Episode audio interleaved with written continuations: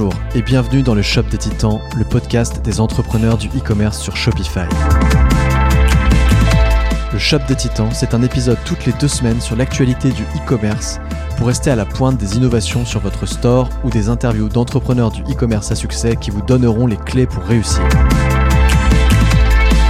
En écoutant ce podcast, vous découvrirez toutes les nouveautés de la plateforme Shopify et comment les mettre en place les meilleurs conseils d'experts pour optimiser vos conversions de vente ou comment gagner du temps et éviter certaines erreurs. Le Shop des Titans est un podcast créé et animé par les équipes de Moon Moon, agence d'experts Shopify certifiée. Plus de renseignements concernant le développement de A à Z ou l'amélioration continue de votre e-commerce Shopify, rendez-vous sur www.moon-moon.fr et prenez contact avec nous, nous vous répondrons dans les 48 heures. Désormais, prenez place, installez-vous et profitez de ce nouvel épisode du Shop des Titans. À bientôt. Salut Rebed. Salut Simon. Je vais commencer par te remercier parce que d'avoir accepté de venir dans ce podcast, qui est un jeune podcast, c'est pas comme les autres podcasts où tu as été euh, jeune branche. Tu euh, même si c'était un jeune podcast, t'es un ami, mon ami. Tu m'as aidé. Euh, merci, merci. Tu m'as aidé dans mon e-commerce. T'as aidé à lancer Papépi. Donc ça fait plaisir. Et eh ben, en tout cas, merci de, rendre l'appareil, c'est cool. et puis je sais que t'es hyper pris, donc t'as as fait un petit crochet pour venir me voir avant de, de partir ce soir à une, une soirée de, qui récompense des entrepreneurs. Ouah, ça va être fou ça. Et donc, donc voilà, donc merci beaucoup déjà pour ça. alors, Raybet Tari, beaucoup de gens te connaissent parce que tu communiques beaucoup sur le réseau, que tu es passé euh, à la télé plusieurs fois, mais pour autant, je vais quand même te poser cette question récurrente. Est-ce que tu peux te présenter et dire qui tu es? Yes, je m'appelle Tari Raibed, je suis le cofondateur avec Fatia, ma femme, de Papépille. Ce sont des biscuits en forme de billes qui s'inspirent des recettes du monde, qu'on est allé récolter nous-mêmes en faisant un tour du monde en amoureux. Est-ce que Papépille, ça vend toujours des biscuits aujourd'hui? Est-ce que c'est que ça? Non, c'est pas que ça aujourd'hui. En fait, Papépi, à la base, c'était une fabrique de biscuits, c'était notre idée originale. C'est comme ça qu'on est devenu entrepreneur et qu'on a découvert le monde de l'entrepreneuriat. Donc on s'est focus sur cette idée-là parce qu'on pensait que c'était, on savait que c'était une très bonne idée. On a pris beaucoup de risques pour aller au bout parce que, comme tu le sais bien, on n'a pas été soutenu au début. Euh, la fameuse histoire où on a dû vendre notre maison pour créer les premières fabriques, où on a dû prendre tous les risques pour, euh, pour avoir les subventions dont on avait droit mais euh, dont on avait, auquel on n'avait pas accès. Et euh, en développant Papépille, on a développé des compétences, parce que c'est ça l'entrepreneuriat. C'est t'arrives, tu crées quelque chose, tu tu sais pas tout faire, mais tu dois apprendre. Tu dois apprendre à faire du management, tu dois apprendre à faire de la communication, tu dois apprendre à faire de la production si tu as de la production à faire, à faire du retail, à faire de la logistique. Il y a beaucoup de branches en tant qu'entrepreneur. Et dernièrement, j'ai vu un, un, grand entrepreneur qui m'a dit en fait quand tu veux maîtriser euh, quand tu veux maîtriser ton entreprise, il faut que tu saches faire tout ce que tu vas déléguer dans ton entreprise pour pouvoir contrôler. Parce que la confiance n'exclut pas le contrôle. Et surtout que tes employés vont savoir ce que tu, que, tu sais ce qu'ils sont censés faire, tu vois. Ça te permet de mieux déléguer. Donc bah, en ayant appris tout ça, on a développé des compétences notamment beaucoup en termes de communication. C'est quelque chose qu'on a euh, qu'on adore faire et qu'on a beaucoup appris. Et bah, en, ayant développé la communication, en ayant planté des graines petit à petit, quand on a commencé à créer notre télé-réalité de l'entrepreneuriat, au début on savait pas trop où on allait, mais bon, on avait envie de le faire. Et ça a fait qu'on est devenu un média et un média pour les entrepreneurs avec une vraie communauté qui nous suit et qui, euh, qui consommait nos contenus. Donc on est devenu créateur de contenu. et en étant créateur de contenu, bah, sur LinkedIn, on a commencé à gagner en notoriété. On est devenu en à peine un an top voice LinkedIn et on est dans le top 10 des entrepreneurs à suivre euh, si tu as envie d'entreprendre. Ensuite, euh, en ayant gagné cette notoriété, ben, on a développé après euh, des, émissions, comme on a eu Charabia, tu vois. Charabia, on a eu l'idée juste de se dire, bah tiens, on fait le TPMP des entrepreneurs, bah ok, pas de souci. Euh, quand j'ai rencontré Harold de chez Comedia, on s'est dit, bah vas-y, je lui ai on a discuté de ça, on s'est dit, vas-y, let's go. Puis on a, on a créé Charabia et qui a, eu, qui a un vrai rendez-vous pour les entrepreneurs où, où tu as des chroniqueurs qui sont là autour de la table, on parle business et c'est des gens comme toi et moi, des entrepreneurs qui font le game aujourd'hui. Ça peut être un artisan, ça peut être un, mec qui fait de la tech, ça peut être euh, une personne, un boulanger qui a plusieurs boulangeries. Tu vois, c'est des vrais entrepreneurs. On vient autour de la table. Il y a aussi des experts comptables qui ramènent aussi leur, leur, euh, leur expérience et ça fait, euh, ça fait un plateau vivant où on parle business, où on voit d'autres startups, où on voit des petits entrepreneurs qui viennent raconter leur histoire. Ça fait une vraie effervescence et, et ça j'aime bien. Donc tu vois, on a fait le côté média. Mais après, on a développé euh, les fameuses vidéos que tu vois. Mm. Euh, ce qui est assez fou, c'est que nous, on- moi, je les partageais. Puis à force d'en partager, il y a des professeurs qui ont commencé à voir nos vidéos, qui ont trouvé que c'était des bons exemples à prendre pour les cours qu'ils donnaient sur des commerciaux, par exemple. Je sais que mes, nos vidéos, elles sont étudiées à l'ESSEC, à HEC, sur certains cours, où euh, du coup, ils disent, bah voilà, regardez l'exemple euh, concret de, des techniques de vente qu'il faut euh, appliquer. Et c'est eux qui m'ont dit, mais tu te rends pas compte que tes vidéos, dans tes vidéos, il y a, y a une méthodologie. Et quand il y a une méthodologie, c'est une formation. Mais est-ce que toi, tu t'en es- tu, tu te l'étais dit? C'est-à-dire que tes Non. vidéos, elles sont préparées, calibrées, etc. Ou tu t'as fait ça naturellement? C'était une de mes questions qui arrive après, mais c'est à la fois la stratégie que tu as avec les vidéos, mais aussi avec LinkedIn. Est-ce que c'est euh, quelque chose que tu avais préparé ou tu as juste testé, tu t'es rendu compte que ça marchait, tu t'es dit, ouais, c'est ouf, et du coup, tu as continué? Est-ce que c'est le hasard ou t'avais- tu savais déjà que ça allait générer de l'attraction après autour de votre marque? Pas du tout. En fait, c'est du test and learn. Au début, on a partagé, on a commencé à voir qu'il y avait une vraie traction. On s'est dit, OK, il y a quelque chose. On a commencé un peu à le professionnaliser. C'est dans le sens où j'ai commencé à prendre des outils pour faire mes montages et tout ça. Mais en fait, quand je vis quelque chose, moi, je le vis vraiment à fond. Et puis, je, je- c'est mon travail. Donc, euh, quand je dois aller, euh, je veux être chez Total Energy, bah, je tombe sur Patrick Pouyanné, le patron de Total Energy. Je me dis, bah, attends, pourquoi je passerai par un chemin où il y a quatre décisionnaires? Je vais parler au premier, il va me dire, ouais, attends, faut que je parle à l'autre. Et après, ça, ça- ça fait prendre trop de temps. Ouais. Moi, j'aime bien passer par au-dessus. Donc, euh, quand j'arrive au-dessus, je vais voir les patrons, je leur, je leur vends mon produit, mais avec un vrai pitch. Par contre, ça, c'est travailler. Tu vois, je me renseigne sur la personne, ouais. je, je vais travailler mon pitch parce qu'il y a un objectif dans les élévateurs pitch. Tu vois, tu, tu présentes qui tu es. Ensuite, tu vas mettre une argumentation pour qui va être en écho à la personne qui est en face de toi pour vraiment l'attraper. Une fois que elle, elle a, elle a adhéré à ton discours, derrière, il y a une demande. C'est ce que je fais quasiment tout le temps avec les grands patrons. Derrière, bah, ma demande, c'était de lui dire, bah, écoute, j'aimerais bien être dans les stations Total Energy. Derrière, ça a découlé euh, six mois après euh, dans 2000 sta- 2500 stations euh, Total Energy, tout en France. Ouais, donc quand, tu. on va en parler aussi plus en détail, mais quand tu vas voir. Alors peut-être pas Macron, parce que tout le monde le connaît, mais quand tu vas voir des, personnes qui ont des grandes responsabilités, tu vas pas au hasard comme ça, tu vas avec en ayant compris qui était la personne, en étudiant quels sont ses centres d'intérêt pour, pour attirer son attention. en fait, on est des entrepreneurs. Mec, notre temps, il est compté. D'accord? Donc en fait, quand tu passes du temps sur ton entreprise, il faut absolument qu'elle ramène de l'argent. Sinon, en fait, après, tu vas mourir.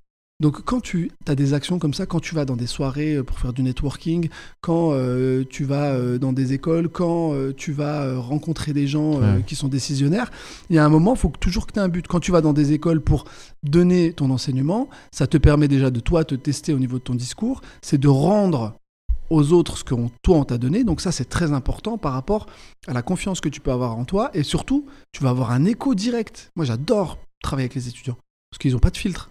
Les mecs qui te disent direct ça j'ai compris, ça j'ai pas compris, ton discours il me plaît, donc ça va. Donc ça ça te permet de tester tes pitchs et de tester ton argumentation. Après derrière quand tu vas dans des soirées networking, c'est parce que la clé pour réussir ton entreprise, c'est d'avoir un réseau. Et ça, tu le travailleras rien de mieux qu'avec LinkedIn. LinkedIn, tu as accès à tout le monde en un simple clic, en allant travailler ton réseau, le petit message bien calibré et Je tout te ça. coupe, mais tu dis ça comme si c'était une évidence pour toi, alors que on le sait, euh, on va pas trop en parler, mais euh, t'es t'es infirmier ou t'es infirmier, je sais pas comment tu le considères. Euh, infirmier à vie, mec, ça, hein, au là, début, tu- ça au début, LinkedIn, euh, j'imagine que tu t'en servais pas forcément. Non, mais c'est ça. pour toi aujourd'hui c'est une évidence, mais euh, au début tu t'es dit bon on verra Ouais, bien. mais en fait, quand tu commences l'entrepreneuriat, tu peux pas avoir d'évidence. En fait, t'apprends. En fait, c'est Ouais. l'école de la vie, l'entrepreneuriat. C'est t'arrives dans quelque chose que tu ne connais pas. Donc, comme comme je te dis, là, euh, tu fais ton réseau, c'est la clé pour réussir euh, ton entreprise. Bah, je l'ai appris et après, je l'ai identifié. Quand je vais aller voir des grands patrons, bah, à ce moment-là, pareil. Quand je vais voir des personnes, je me dis mais quel est l'intérêt? Je me pose une vraie question. Je me dis quel est mon intérêt à aller le voir lui? Mais quel est son intérêt à lui de parler avec moi? Ou qu'ils viennent parler avec moi? C'est que comme ça, quand tu mets un, con- un contrat un peu win-win comme ça, que tu réussis tes relations commerciales. Donc quand tu viens pour faire un pitch, faut absolument que tu lui apportes quelque chose que lui n'a pas Parce que lui, il va t'apporter quelque chose que tu n'as pas. Et les relations équilibrées, c'est celles qui marchent le mieux dans le business. Et là, comme tu dis, comme on était infirmier, on ne connaissait pas le game, on l'a appris au fur et à mesure. Et la meilleure des qualités quand tu es entrepreneur, c'est d'être une éponge. Parce que viens pas te la péter en disant ouais alors moi je connais tout. Non tu connais rien. Même si tu penses avoir vu un, tuto de David Laroche ou de Diomi Denzel même non mec c'est pas on les tu connais, tu connais pas encore tout. Les mecs qui t'ont insufflé quelque chose tu vois tu as appris quelque chose d'eux mais il faut absolument que tous ceux qui t'entourent même le petit entrepreneur, qui vient de commencer peut-être qu'il a eu accès à des informations que tu n'as pas eues donc apprends à écouter vraiment tout le monde et de t'accaparer un peu les choses. Là, le discours que j'ai avec toi aujourd'hui, c'est pas mon discours. En fait, c'est la somme des discours de plein de personnes que j'ai rencontrées. Qui sont, qui, que j'ai intégrées. Dont as fait, et j'ai la synthèse. Et, voilà, et j'ai pris vraiment ce qui me plaît et ce qui me correspond en fonction de mes valeurs et de mon objectif de vie. Ouais. Et... Je suis désolé, je parle beaucoup, hein, mais non, bah t'es là pour ça. T'es là pour ça. Es là pour ça. euh, c'est quoi la question qu'on me pose le plus souvent et qui t'agace? Il y a un truc qui m'agace. Je te l'ai déjà posé à tous les coups. non. C'est quand on parle du syndrome de l'imposteur. Ah, ça, ouais, mais tu penses qu'est-ce que tu penses Et tu penses pas que le syndrome de l'imposteur Je dis mais, attends, mais attends. Si tu te poses la question, c'est que toi t'es un imposteur, tu vois. Moi, je suis pas un imposteur. Et les entrepreneurs sont pas des imposteurs parce que c'est tu travailles, tu travailles. Donc ce que tu acquiers à travers toute la puissance que tu as mis dans ton entreprise, bah, tu le mérites. Ok, donc euh, pour moi, il n'y a pas de syndrome de l'imposteur en, tant qu'entrepreneur. Et même si tu te retrouves dans un média, c'est que tu es légitime. Et si déjà tu te poses la question, euh, moi ce qui m'énerve le plus, c'est les gens qui me disent ouais, ouais, mais moi faire ci, euh, je sais pas si je suis légitime. Mais alors si tu dis que t'es pas légitime, les gens penseront que tu n'es pas légitime. Donc va directement dans toutes les choses que tu fais en te disant ok, moi si je vais là, c'est que j'ai envie d'y aller et que je, je pense que j'ai quelque chose à apporter. Donc point barre, t'es légitime. Ouais. Euh, là, on va parler un peu de ton, ton parcours. T'es infirmier. Euh, les gens ont déjà entendu, je pense, l'histoire, donc on va, va pas la répéter. Euh, mais je trouve intéressant de te poser la question de qu'est-ce qui t'a poussé initialement à faire infirmier? Ouais, C'était une vocation Elle est longue. Bah, en fait, non, c'était pas une vocation. C'est que c'est que dans ma vie perso, euh, tu vois, moi je suis né avec un handicap physique, j'en ai déjà parlé. Euh, tu vois, je suis né avec, euh, je, ne pouvais pas marcher quand j'étais petit. quand je suis né, directement, c'est congénital. Et en fait, j'ai été coupé de, mes parents très tôt pour être placé dans les hôpitaux Necker. et comme mes parents habitaient loin, à Besançon, et qu'on n'avait pas les moyens, et que j'avais d'autres frères et sœurs, il y en avait cinq derrière, euh, qui continuaient en plus, j'avais deux frères et trois sœurs dont ils devaient s'occuper, ils ne pouvaient pas être tout le temps là avec moi. Donc en fait, quand tu es à l'hôpital, et que tu as un enfant malade, ou que tu as, que as des pathologies lourdes, même quand tu deviens adulte, le corps soignant devient une famille de substitution. Et comme on est dans un milieu très bienveillant parce qu'on est là pour prendre soin de toi, pour t'écouter. On va aller vraiment écouter tes besoins qui sont perturbés pour pouvoir t'apporter euh, et, pallier à tous les déficits qui, euh, que, tu as. Parce que il faut qu'on te rééquilibre pour que tu te sentes mieux. Donc c'est ça l'objectif d'un infirmier, des, soignants, c'est ça. Tu vas avoir une jambe cassée, bah, tu as une douleur, bah écoute, ça c'est un déficit, il faut qu'on te mette, euh, qu'on va pallier avec un dentalgique, et ensuite on va te faire une rééducation pour te remettre sur pied. Et eh ben ce corps soignant, comme en plus j'étais petit, euh, il y a eu beaucoup d'infirmières, de soignants, de médecins euh, qui, ont eu, qui ont une affection. C'est normal. C'est pas normal un enfant qui est à l'hôpital. Ce hmm. n'est pas normal. D'accord? On ne doit pas vivre ça. Donc, euh, tu as tout de suite le corps soignant qui est là et qui prend soin de toi. Et comme ils savent que les parents ne sont pas là ils vont t'apporter cet amour qui va te manquer, parce que avant c'était pas comme aujourd'hui. Hein. Aujourd'hui, WhatsApp, tu vois tes parents, euh, ça fait du bien directement. Là, avant, il n'y avait pas tout ça, mec. Donc, euh, t'avais que les photos, t'as pas, pas accès tout de suite à l'amour de tes parents. Donc, il y a un vrai déficit qui se crée. Et le, dans l'enfance, c'est là où tu crées euh, le lien parental. Et c'est là où tu as ta construction qui, qui, qui, qui, commence à, à s'opérer et à se cranter. Donc quand dès l'adolescence, dès la naissance, tu commences à avoir ces déficits, dans ta construction future, ça devient compliqué. Mais heureusement, moi, j'ai eu l'amour euh, du corps soignant et aussi l'amour de mes parents qui sont très aimants et de mes frères et sœurs. Donc, j'ai pas eu ce déficit, j'ai eu cette chance-là. Donc, en fait, quand tu grandis, tu oublies pas. C'est ancré. Et tout ce qu'on m'a donné, je me disais, mais il faut que je le rende. Et que je le rende à ma manière. Donc après, j'ai grandi, j'ai voulu être infirmier. Même si j'ai gardé un handicap physique et qu'on m'a dit que j'y arriverais pas, eh ben, j'y suis allé, je l'ai fait. Je suis devenu infirmier. Bon, j'ai eu beaucoup de difficultés parce que je t'avoue, euh, moi j'ai une personnalité. Euh, comme j'avais envie de soigner les gens, je voulais pas les soigner. Je voyais d'autres collègues infirmiers qui avaient peut-être un peu plus, un peu plus de distance ou qui avaient une manière de soigner qui ne correspondait pas à mes valeurs. moi, je me suis, j'ai des modèles. Euh, J'en ai parlé il y a pas longtemps. J'ai un médecin qui s'appelle le Dr Patch, qui est absolument incroyable. Tu vois, c'est un, cancérologue euh, de renom, mais qui est particulier, qui aime rigoler, qui aime, qui aime être à l'aise avec ses patients. Et par exemple, c'est quelqu'un, tu, tu, vois, tu as, un cancer, tu as une alopécie, tu perds tes cheveux, il va te faire des blagues sur ton shampoing. Et il va venir faire des blagues pour un peu te sortir de cette condition, t'es malade, on doit tous te regarder en pleurant, en disant ouais, t'es malade. Non, non, t'es malade, c'est une réalité. Maintenant, on met tout ce qu'il faut en place pour que tu te sentes mieux, mais il faut que psychologiquement on te rebooste en te disant c'est une variable qui te compose, mais il faut absolument que toi tu te projettes ailleurs pour que tu puisses aller chercher du bonheur. Sinon, si tout le monde te blonde, t'es mort.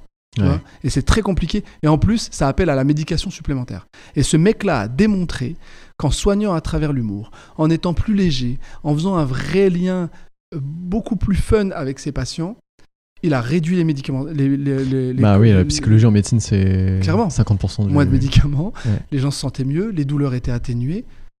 Moi, j'avais envie de soigner comme ça. Donc j'avais un lien comme ça avec mes patients qui, qui m'appréciaient beaucoup.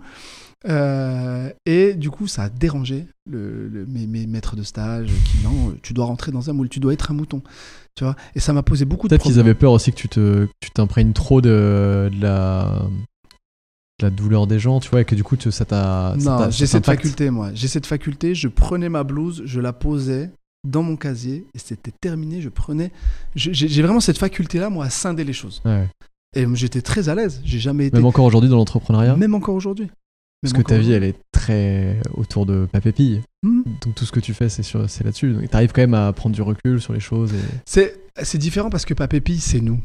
Oui. Tu vois, c'est pas pareil. Oui quand dans le soin, tu vas prendre l'autre et les composantes de l'autre que tu vas intégrer dans ton univers. Hmm.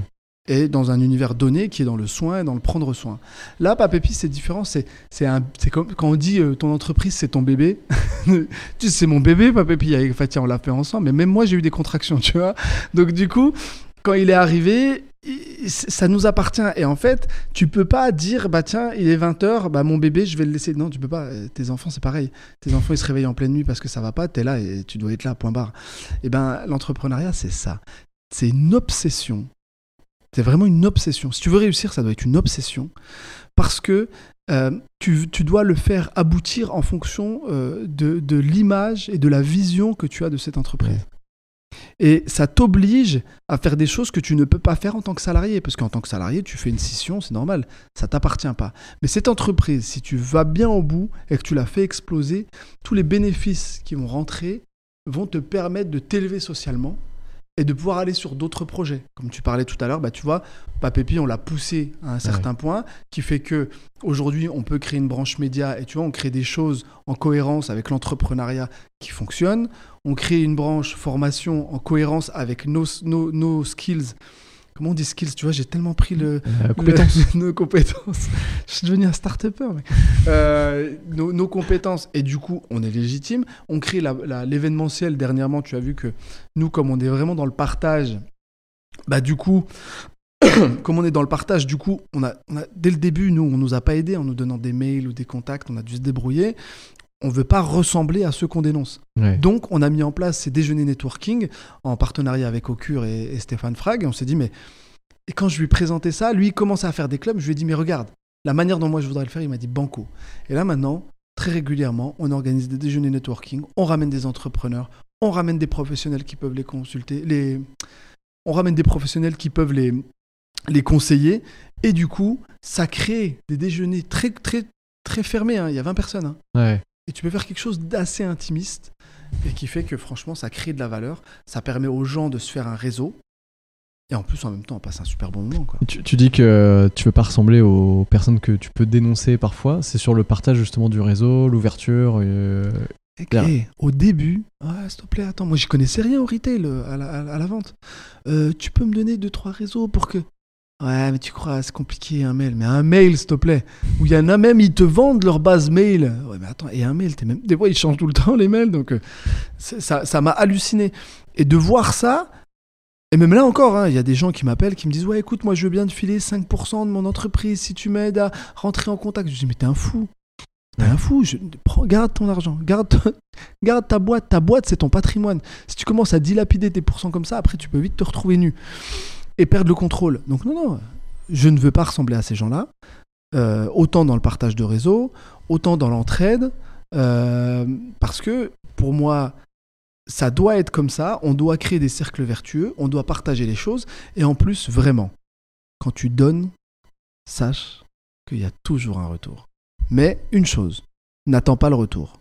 Donne et tu vas voir que si tu n'attends rien en retour, le jour où ça va revenir, tu vas ressentir un bonheur incroyable. Et ça, moi, ça me nourrit. Fatia, ça la nourrit. Ça nous fait un bien fou, vraiment. Ouais. Et ça, vraiment, c'est c'est le sens de la vie pour moi. Mais je confirme que c'est vrai, hein, que, que t'es très, très ouvert et sur ton réseau, quoi. C'est-. C'était déjà le cas avec moi plusieurs fois, donc je, le, je peux le témoigner. Je peux en Bah, témoigner. tu vois Et tu m'as jamais rendu l'appareil. je rigole, c'est pas vrai. Tu es un, tu es un mec je, je, pas- je, je ferai, je pourrais faire une petite liste. Euh, c'est plutôt Thibaut. Ouais, le pauvre Thibaut. Et je pense beaucoup à lui en ce moment depuis son message la dernière fois. Thibaut, on te kiffe, mon ami. Je suis désolé de te faire des vocaux à 3h du mat, mais c'est comme ça que je fonctionne. Je suis toujours en mouvement. Moi, d'écrire, ça me fixe. Donc, je fais des vocaux, je, fais, je gagne du temps. Tu vois, c'est ça dans l'entrepreneuriat. Le, le- ce qu'on fait, ça nous prend tellement de temps qu'en fait, les journées, elles sont trop courtes. Ouais. Par rapport à, alors, par rapport à mes propres ambitions. Pour moi, les, les ambitions qu'on a avec Fatia sur Papépi, elles sont, elles sont fortes et, et les journées sont trop courtes. Donc il faut absolument trouver des moyens, ce que font tout le monde, là, les gros hackers, là. Ouais. Il faut trouver des moyens pour gagner du temps. Et ben, faire des vocaux, moi, ça me fait gagner du temps. Euh, de travailler de 3h du mat à, à 7h du mat, là où le téléphone, personne ne me dérange. Il y en a plein qui commencent à comprendre que s'ils m'écrivent sur LinkedIn dans ces heures-là, ils ont une réponse assez rapide. Mais il commence à y en avoir C'est de plus en plus. ça, ça va être le. C'est ce que je vais couper euh, du podcast pour que les gens sachent. Ouais, mais là, il y en a, ils ont compris ça. Ils ont dit Ah ouais, mais tu réponds le matin. Et je dis Ouais, parce que la journée, j'ai pas le temps. T'écris à 2h du mat à Donc, ça, c'est euh, important de, de s'accélérer, de, de trouver, euh, de savoir comment gagner du temps dans tes tâches quotidiennes pour pouvoir. Tu dois faire avancer ton entreprise, mais il y a toujours un moment, en fonction de tes ambitions, c'est pas. Tu dois te diversifier. C'est pas te disperser, hein, parce que faire d'autres choses, c'est pas se disperser. C'est de se diversifier en cohérence avec qui tu es. Je t'en dis des choses. hein. Tu, ouais, et tu parles justement de se diversifier. euh, Tu, tu disais tout à l'heure que Papépi, en effet, c'était, euh, c'est toujours d'ailleurs euh, de la vente de biscuits. Vous avez aussi, c'est devenu quasiment un média, tu l'as dit, avec plusieurs, euh, plusieurs euh, tangentes autour de tout ça. Est-ce que euh, c'est pas du défocus sur ton entreprise, sur le, fait que tu vendes tes biscuits, le fait que tu fasses ces, ces médias, etc. Comment toi tu le perçois? Est-ce que tu arrives à, par exemple, à te recentrer sur la R&D de Papépi, tu vois, par exemple, pour développer des nouveaux produits ou ce genre de choses? clairement. En fait, on est deux dans l'entreprise. T'as Fatia, t'as moi. Donc ça, c'est une grosse force chez nous. Euh, on a commencé à faire du biscuit, la R&D, on a développé ce qu'on a voulu, on a, nos- on a les lignes de production sur lesquelles on, on- on travaille. Et en fait, si tu veux, ça, c'était de l'entrepreneuriat. Et en fait, l'entrepreneuriat nous, nous anime. Mais en fait, nous, ce qu'on aime, c'est aussi partager avec les autres. Et quand on a de la lumière sur nous, c'est de mettre la lumière sur les autres dès le début. Si tu regardes mon contenu LinkedIn, si tu as de la patience de monter tout, de redescendre, tu vas voir que même quand j'avais aucune communauté, je faisais des vidéos des autres en les mettant en valeur. À travers aussi, je leur faisais goûter des biscuits, mais je mettais en valeur leur entreprise. Je l'ai toujours fait, alors que j'avais pas d'audience. En fait, ça fait partie de notre ADN. Et si tu regardes tout ce qu'on lance, il y a un fil rouge. Le fil rouge, c'est l'entrepreneuriat. C'est d'entreprendre, de créer des cercles vertueux et de donner envie aux autres d'entreprendre, mais en étant conscient de la réalité. Ça, c'est très important chez nous. Parce que tu vois, on a créé cette fameuse télé-réalité de l'entrepreneuriat où on partage absolument tout ce qu'on vit euh, à travers ces vidéos que tu vois, ces posts. Mais on parle pas que de ce qui va bien. On parle de ce qui ne va pas, de ce qui est difficile. Moi, des fois, j'ai fait des posts où je suis en pleurs parce que c'est dur. C'est vraiment très, très dur. C'est des choix que tu vas faire, que tu vas devoir assumer. Et vraiment, c'est pour ça que, comme on dit, c'est d'avoir un avis éclairé et faire un choix éclairé parce que euh, l'entrepreneuriat, c'est pas accessible à tout le monde. C'est faux de dire entrepreneuriat pour tous. Oui. En fait, si tu as envie d'entreprendre, Ouais, c'était une de mes tu- inter- inter- interrogations pour toi. Ouais. tu vois, entrepreneuriat pour tous, c'est génial. On peut tous entreprendre. Ok, mais il faut que tu sois conscient de ce que tu dois engager derrière. Tu dois travailler, vraiment, et de façon acharnée. Parce qu'en réalité, quand tu es salarié, tu es baqué par ta hiérarchie qui porte ce poids-là. Et tu as tendance à l'oublier quand tu es salarié, du ah, la hiérarchie et tout. Ce que j'étais avant. avant, j'étais comme ça. Mes cadres et tout, j'avais tendance à les dénigrer par- parce que, ou à, pas forcément les dénigrer, mais d'avoir un avis un peu tranché en disant ouais, mais lui, il gagne de l'argent, oui. Mais en fait, quand tu es cadre, tu as des responsabilités. C'est une formation à l'entrepreneuriat, hein, d'avoir des responsabilités Mm. dans l'entreprise. Et quand tu, tu acquiers souvent, quand tu regardes des gens cadres ou des gens qui ont eu des, gros, des hautes responsabilités, après ils lancent leur propre boîte. Mais ils partent avec tous les enseignements qu'ils ont, qu'ils ont acquis. L'entrepreneuriat, c'est ça aussi. Ouais. C'est que tu vas devoir bosser. Par contre, les risques que tu vas prendre, t'as pas de filet de sécurité, mec. C'est pas pareil que le salariat sécurisé avec un CDI. Les Nous, demain, on se retrouve sans revenu. Tu vas à Pôle emploi, le mec, il te connaît même pas, il te regarde pas, il te dit T'es entrepreneur. Salut. Tu vois? Et, et ça, c'est ça qui est dommage pour nous. Notre sécurité derrière, euh, au cas où si notre boîte elle plante, va pas pointer au chômage. Et c'est tout de suite, pendant que tu avais ta première boîte, d'avoir pensé une deuxième idée, de relancer une deuxième boîte qui pourrait potentiellement rattraper ton premier échec. Je te coupe là-dessus, mais c'était c'était justement de mes questions exactement ce que tu viens de dire. C'est-à-dire, euh, tu as plusieurs fois été au contact euh, d'Emmanuel Macron, où tu lui dis, euh, enfin en gros, tu veux lui parler d'entrepreneuriat et tu veux euh, pouvoir échanger avec lui sur ce sujet-là au niveau euh, de la France. Je suis d'accord avec ce que tu viens de dire sur le fait que c'est un peu incohérent entre son discours où il dit que la France doit être une start-up nation, etc. Et en même temps, la sécurité pour les entrepreneurs, elle est toujours hyper fébrile, tu vois. Est-ce que ça, justement, c'est un des, une des choses que tu veux communiquer auprès de- des Il y a responsables beaucoup de politiques sujets. Il y a beaucoup de sujets. En fait, si tu veux, tout a commencé avec le président de la République parce que j'avais des problématiques. J'y suis allé très honnêtement, de façon très égoïste, parce que en fait, j'étais en train d'installer, on était en- avec Fatia en train d'installer des lignes de production. On avait besoin de financement. C'était compliqué. Les dossiers prenaient trop de temps. On avait une grosse accélération. Donc, c'était soit on répondait au marché en essayant de tout de suite, très rapidement, augmenter les capacités de production, soit en fait, on perdait des marchés, donc on allait au ralenti. Et c'est quoi? On les, on, Et moi, Fatia, elle recevait tous les jours des appels de la Pologne, de la Turquie. Venez, on va s'en occuper, on va faire du Made in Turquie. Venez avec vos lignes, on s'en occupe. Nous, on était là, mais on veut rester en Made in France parce que on veut apporter de la valeur. Moi, ce que je kiffe, c'est quand Fatia, elle me dit, ouais, tiens, on a embauché deux personnes. tiens. En fait, tu donnes du travail aux autres, tu crées de la valeur en France. Ouais. Et ça, c'est hyper important. Tu vois, on travaille avec des ESAT, donc ça veut dire on fait travailler des personnes en situation de handicap. Quand on fait euh, de, de l'ensachage, par exemple, nos ensachages actuellement, là maintenant, Ouais. depuis le 1er mars, c'est un ESAT qui s'en occupe à, à côté de Toulon, vers, euh, vers Sifour. Donc c'est, c'est, ça, c'est un accomplissement, tu vois, parce que tu crées de la valeur. Et euh, quand je suis allé le voir la première fois que je me suis incrusté c'était pour cette problématique. Lui dire, en fait, il se passe des choses sur le terrain, exactement ce que tu es en train de dire. Et nous, on a l'impression que l'État est déconnecté de nos réalités. Et tu as cette impression. Mais moi, je peux te dire qu'aujourd'hui, que je connais un peu plus l'écosystème, en fait, ce que tu regardes à la télé, ce que tu vois, c'est l'image de l'État. Par contre, derrière, il y a des ministères, des gens qui sont dans l'ombre, que tu ne connais pas, qui ne sont pas du tout médiatisés et qui bossent. Et je l'ai compris. C'est pour ça que ça m'intéresse pas d'aller voir des grosses personnalités. Les grosses personnalités, ça me permet juste d'avoir le contact en fait de son ministère et dire hey, j'ai vu ton patron. qui C'est vraiment bon, on y va le- maintenant. Et là, il dit ok, on va y aller. Vas-y, dis-moi ce qui se passe. Tu vois Et ça, c'est ce qui s'est passé dès le début. Quand les premières problématiques que j'ai eues, euh, que j'étais en, en région euh, Haute, euh, pas Haute-France, pardon, région Rhône-Alpes, eh ben le président de région, c'était Laurent Wauquiez. Ouais. J'avais des problèmes. Je suis allé voir Laurent. Je lui ai dit écoute, j'ai chopé devant, des caméras. Je dit monsieur Wauquiez, voilà ce qui se passe et tout ça. Et là, il a été choqué. Il m'a, reçu. Et derrière, c'est pas avec lui que je travaille. Il m'a, plugué à son équipe. J'ai rencontré des gens comme Thomas Evan, euh, qui, qui ont été hyper, hyper à l'écoute, toutes ces équipes. Et là, on a travaillé. Et ça allait vite. Tu vois? On y avait accès. Mais tout le monde a accès à ça. En fait, c'est juste que il y a tellement de monde et les institutions, il n'y a pas assez de monde pour gérer tout le monde. T'imagines un million d'entrepreneurs qui se créent par an. Comment ils vont pouvoir gérer tout ce monde-là? De, répondre à toutes ces personnes, c'est compliqué. Donc, euh, ce, qui, euh, ce, qui, ce qui est important de savoir, c'est qu'en fait, Là oui, j'étais avec BPI, là, cet après-midi, euh, ce midi, avec Monsieur Dufour et avec Marie. on, avait, on avait une réunion de concertation. Et du coup, j'ai appris qu'ils étaient en train de même améliorer le site de BPI, BPI France, où ils sont en train d'intégrer ChatGPT pour vraiment digitaliser l'accès à l'information et de la rendre beaucoup plus efficace. Parce que c'est le problème qu'on a actuellement, c'est qu'il y a une telle information. Franchement, des subventions, il en existe. On est le meilleur pays pour entreprendre, mec.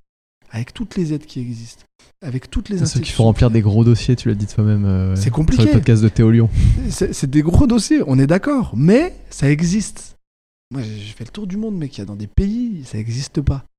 Donc, c'est une première barrière au moins, au moins, si tu as fini, au moins, si as réussi à remplir ce dossier, ça veut dire que tu es motivé. Alors, si tu t'arrêtes au dossier, ça montre que t'es pas un entrepreneur. Parce qu'un entrepreneur, c'est qu'il arrive devant une problématique, ce dossier est compliqué, il y a des cases qu'il n'arrive pas à remplir. C'est ta capacité à aller chercher les compétences pour t'aider à finir cette tâche qui va faire de toi un vrai entrepreneur. C'est ce que tu dois faire pour ta boîte. Et bien pour un dossier, c'est pareil au moins ça fait déjà un premier filtre pour savoir si tu vas avoir le coffre pour supporter, comme je te dis tout à l'heure, ce qui va se passer derrière. Mm. Les, les, euh, les ascenseurs émotionnels, les échecs. Parce que, et souvent, euh, moi j'ai cru que la boîte elle allait couler 20 fois, j'aurais pas eu fatigue, moi, moi j'aurais arrêté en vrai. Mais c'est dur. C'est très dur. Les échecs, après, tu as des réussites. En fait, tu passes d'un état dépressif à un état d'exaltation énorme, et après, souvent, le, la timorégulation, comme ça, de revenir à, un stade. C'est rare. Ouais. es toujours comme ça, tu vois. Je suis d'accord. Et ça, psychologiquement, il faut savoir le supporter. Il faut savoir supporter aussi les problèmes. Parce que tu vas avoir des problèmes. Tu vois, le, truc le plus dur que j'ai vécu dans ma vie, c'est le RH. Recrutement. Ouais, gérer du personnel, je te jure, j'en suis traumatisé. Je pense qu'il va falloir que je déclenche une, psychothérapie sur le sujet, euh, parce que c'est dur, c'est très dur. Parce que tu te retrouves dans la position dans laquelle toi tu critiquais quand tu étais employé. Tu vois, et les gens ils te voient en tant que il y a Andrea Ben Saïd, il l'avait bien expliqué quand il était passé sur Charabia. En fait, tu as des, gens, ils travaillent pour toi, ils te regardent, ils se disent Ouais, mais ils gagnent plein d'argent. Ouais, je me paye pas. je me paye pas, je te donne de l'argent à toi. Toi, je te paye. Moi, je me paye pas pour la boîte que je fais, tu vois. Et encore, il y a peut-être moyen qu'elle plante. Donc, en fait, j'aurais pris une partie de l'argent que j'aurais pu me payer, je te le donne à toi et je te crée une valeur, je te donne une sécurité. Et en plus, je te permets de, de t'élever. Mais non, et moi, je galère. Donc en fait, c'est très compliqué de trouver des collaborateurs qui vont avoir euh, cet engagement et se dire, en fait, d'agir dans la boîte comme si c'était leur propre boîte. Et de se dire qu'en fait, le salaire que tu touches, c'est une incentive, c'est quelque chose qu'on te donne pour te motiver à venir dans l'aventure avec nous. Parce que c'est nous, c'est comme ça qu'on le pense. Mais le salarié, lui, c'est un dû. C'est marrant, j'ai eu cette conversation hier soir avec un ami entrepreneur avec qui j'ai dîné exactement ce que tu C'est ça. Et tu vois, et ça c'est ça c'est dur pour nous parce que nous on vient avec toute notre envie, on et on sacrifie du temps avec nos familles, avec nos enfants. Et on donne tout à ce nouveau bébé, à cette entreprise. Et quand tu viens pluguer des gens comme ça, qui viennent travailler avec toi, et que tu vois, des fois, il y a des attitudes de mobbing où ils vont dire Ouais, mais attends, le patron, et qu'ils essaient de se monter la tête ensemble, tu leur dis Mais les gars, oh, on n'est pas venu pour ça. Je suis venu, je vous ai fait confiance, je suis en train de vous confier ma vie. Si la boîte, elle plante, comme je te l'ai dit, on n'a aucune sécurité. Nous, on est mort. Il va falloir qu'on recommence de zéro. Et le problème, c'est que les employés, ils oublient un petit peu euh, cette notion-là. Non, mais t'as raison. Moi, je suis complètement aligné avec ce que tu viens de dire. Euh, Papépi, ça a été euh, connu euh, en tant que e-commerce. On est quand même là pour parler de e-commerce. Euh, mais ce que tu me disais en off, c'est que euh, au final. Pourquoi tu dis si c'est en off Ce que tu me disais, euh, c'est que en fait, Papépi, c'était surtout. c'est devenu un e-commerce un peu par défaut à cause du Covid. Mais que initialement, c'était pas forcément une, une tangente importante au business. Tu l'avais pas forcément perçu comme ça. Tu voulais surtout aller en retail, c'est ça? Mais s'il te plaît, au début quand on a lancé, je me rappellerai toujours de cette agence de com là, quand on a commencé, qui nous dit Ouais, mais tu sais, les biscuits, ça se vend pas en ligne. Ok, donc nous on n'a pas trop cherché et en fait c'est quand on est arrivé euh, face euh, au Covid et qu'on a. On n'aura pas le nom de l'agence de com. Non, bah non, il n'y a aucune utilité. Ce qui est important de retenir de ce que, de ce que je te dis, c'est qu'il y a des personnes qui vont te donner leur certitude avec leur analyse. Donc il y a des fois des conseils qu'on te donne, tu dois les croiser. Donc tu dois aller chercher une compétence, euh, parler à lui, parler à lui, parler à quelqu'un qui vend déjà en ligne Mm. sur du biscuit et lui dire et toi? Lui il va te dire la vérité, il va dire voilà, je fais tant de ventes. Eh ben écoute, c'est pas négligeable. Tes 30 ventes par jour, elles sont bien quand même, tu vois. Et, euh, et du coup, à ce moment-là, euh, tu vois, tu m'as perdu. Donc, à ce moment-là, nous, avec le Covid, on, a, on, on- on devait trouver une solution. On a failli tout perdre parce que, tu sais, comme tu sais, on était infirmier, on a été Mm. réquisitionné pour aller au front, tu vois, et on pouvait plus s'occuper de Papépi. Mais c'est surtout qu'en B2B, il y a eu un comportement complètement ouf des gens à cause de la peur. Euh, on était tous dans ces Ouais. incertitudes de savoir mais où est-ce qu'on va? Et en fait, les gens, ils ont commencé à, à manger euh, des pâtes et du papier toilette, quoi. Tu vois, on s'est dit mais la, consommation c'est restreinte et les gens n'avaient pas le temps en fait de passer dans les rayons. Et ils ont commencé à acheter en ligne. Et euh, du coup, là, on a repéré ça et c'est facile. Il m'a dit on doit faire de la vente en ligne. Et on a commencé à faire avec un site tout pourri. tu t'en souviens? Et du coup, ça a fonctionné. Parce que surtout, on a, on a mis un site, mais on a, on a tout de suite compris qu'il fallait ramener du trafic. Oui, oui. Et on a utilisé les influenceurs qui existaient, mais des influenceurs de qualité. Tu vois, on allait chercher des, des comédiens, on allait chercher euh, Vanessa Demouy, Moundir, Arthur. On a parlé avec Manu Payet euh, sur Instagram. Et c'est tombé au bon moment parce qu'ils avaient du temps et ils ont accepté de nous donner de la force en recevant une box et en le partageant. Et c'est là qu'on a commencé à voir que les ventes en ligne décollent. Mais ce qui est génial avec la vente en ligne, c'est qu'en fait, tu vends, t'es payé tout de suite. Tu vois, dans l'immédiat. En fait, le truc, il est même pas parti encore de chez toi ou des entrepôts T'as déjà. que tu as déjà l'argent. Par contre, tu vas en magasin, tu vends, tu dois attendre 30, 45 jours, ça t'a bouffé ta, ta trésor, toi, tu as payé les employés, tu as payé les emballages, tu as payé les produits, tu as payé les transporteurs, tu as payé euh, le, le conditionnement, tu as payé euh, les entrepôts. À ce moment-là, tu te dis, et tu t'es même pas encore payé, hein, Ouais. tu vois? Et, et là, tu te dis, euh, pff, ok, donc là, va falloir gérer le, le fond de roulement. Mais par contre, avec la vente en ligne, ce qui est génial, c'est cette liberté de pouvoir vendre tout de suite. Et, euh, et- et même si on extrapole, tu te dis, tu veux lancer un business, tu veux lancer un produit, tu le fais, tu essaies d'avoir le moins de coûts possible. Tu vas sur un site de vente en ligne, tu fais un peu de com, tu essaies de tester ton marché et voir comment les premiers clients, quand ils l'achètent, ils te font un retour. Et ça, c'est incroyable. Et c'est ça qui est génial avec la vente en ligne. Ouais. Ça t'a permis d'avoir des retours directs euh, en direct du consommateur. Bah, nous, on en avait déjà eu des retours parce qu'on faisait des dégustations sur le terrain. Et nous, on allait faire nous-mêmes les dégustations. Je refusais que ce soit quelqu'un d'autre qui les fasse parce que j'avais besoin de voir le client, de voir sa tête, comment il le mettait dans sa bouche. Et au début, on n'était pas connus. Donc les gens, quand ils goûtaient, ils, faisaient, ils, avaient une vraie, ils pensaient que j'étais un démonstrateur. Ouais. Donc tu vois, les gens, ils étaient sans filtre. Ah ouais, votre truc, là, c'est... J'étais, ok, d'accord. Alors qu'est-ce qu'on peut améliorer et tout? Et à la fin, je leur disais, ouais, mais c'est nous qui avons créé. ah, c'est vous Oh, mais c'est quand même bien. Non, non, non, non. Je leur ai dit, non, non, c'est très, très bien. Ce que vous m'avez dit, c'est super. Je vais... L'usine, elle est là, on est à côté. Demain, je vais aller refaire des produits différents. Et je vais adapter en fonction. Il y a, moins... il y a pas assez de fleurs d'oranger. Attends, j'y vais. J'y vais. Et c'est ça la force que nous, on avait, c'est qu'on avait notre prod.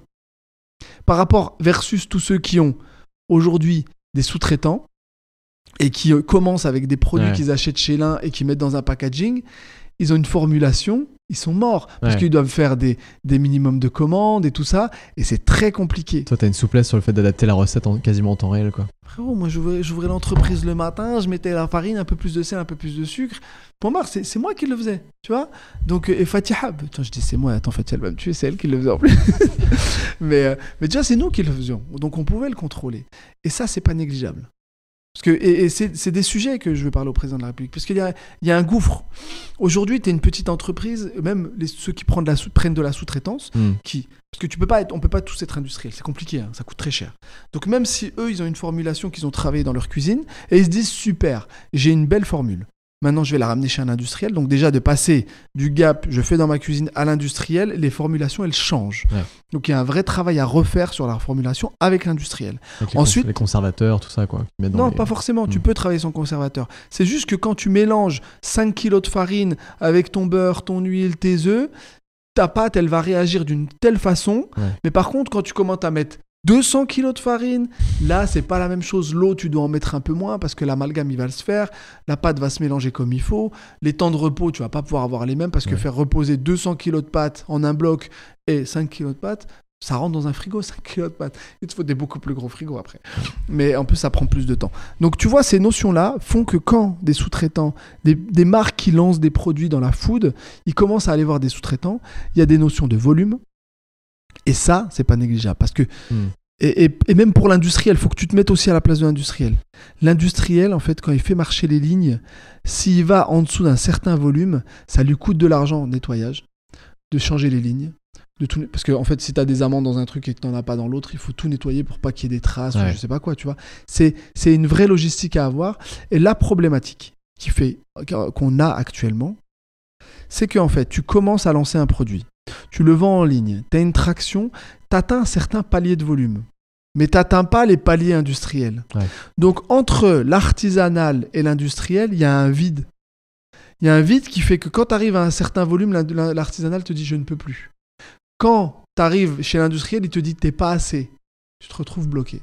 C'est votre cas là en ce moment? Ça a été notre cas. Plus maintenant, ça a été notre cas à un moment quand on a commencé à essayer de faire de la sous-traitance hybride.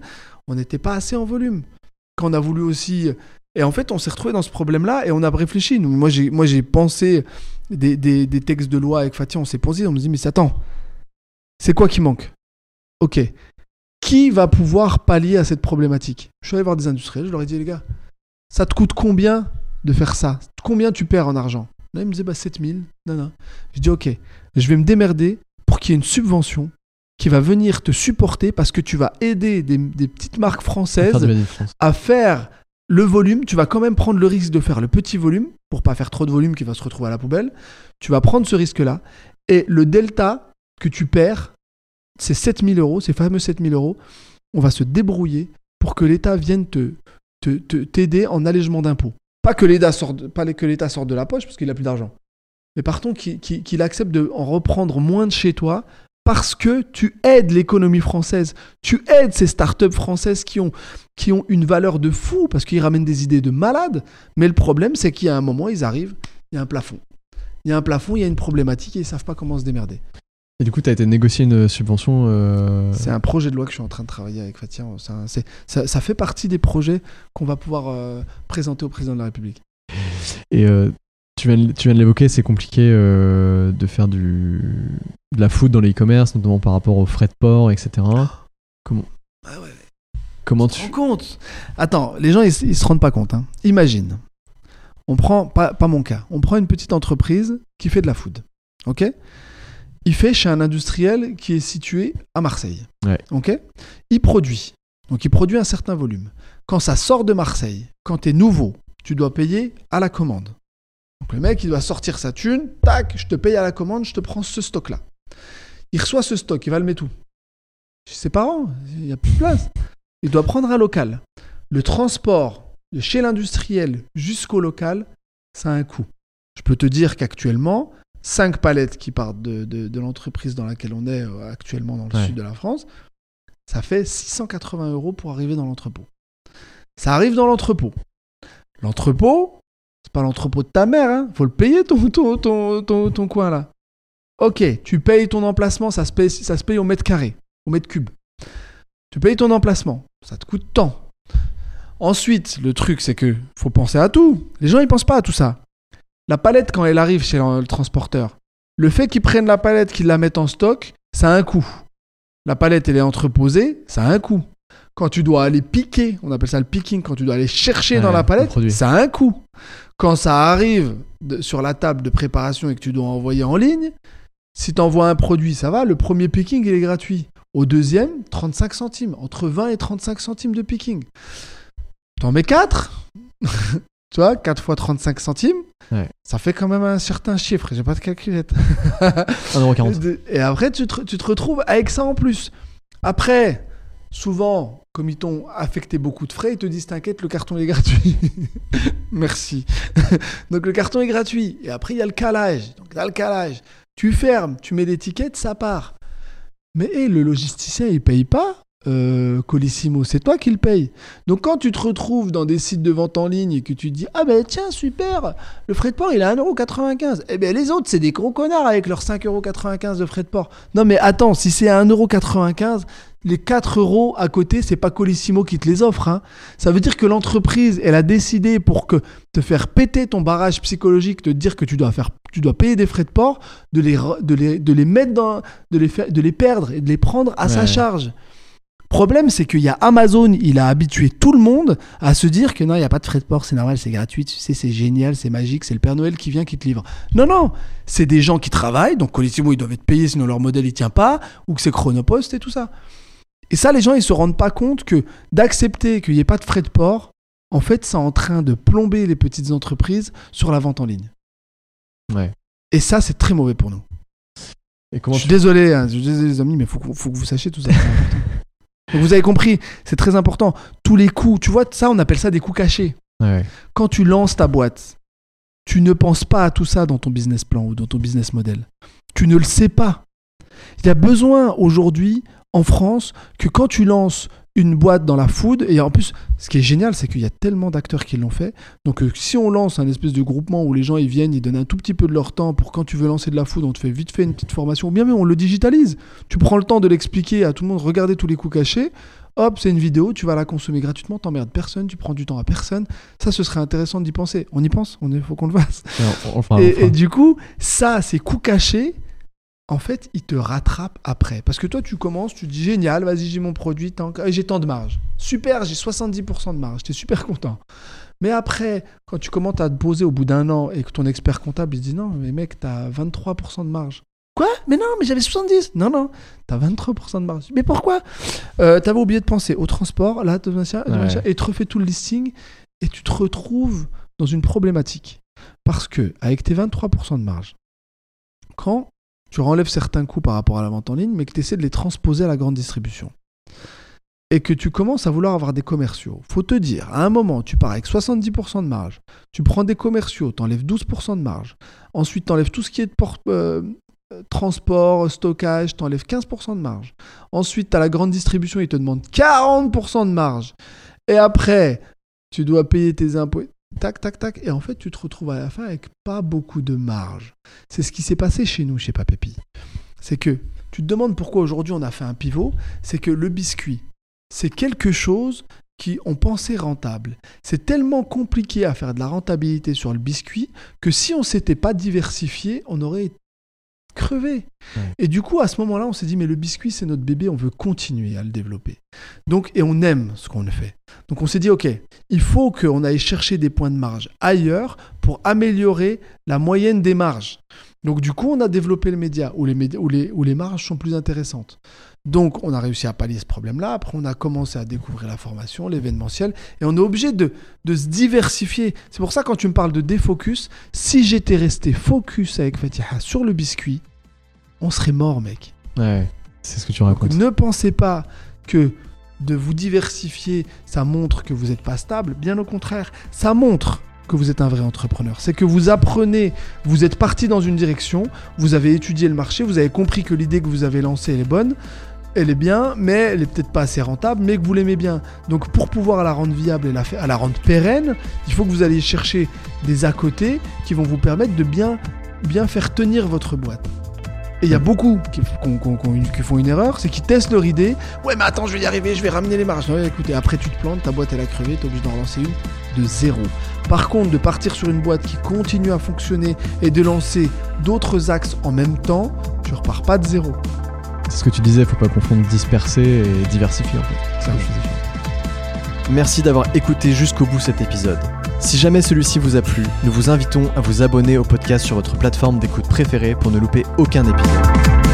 Vous pouvez également nous laisser une note et un commentaire sur iTunes, Apple Podcasts ou Spotify afin de nous aider à faire découvrir ce podcast à d'autres personnes.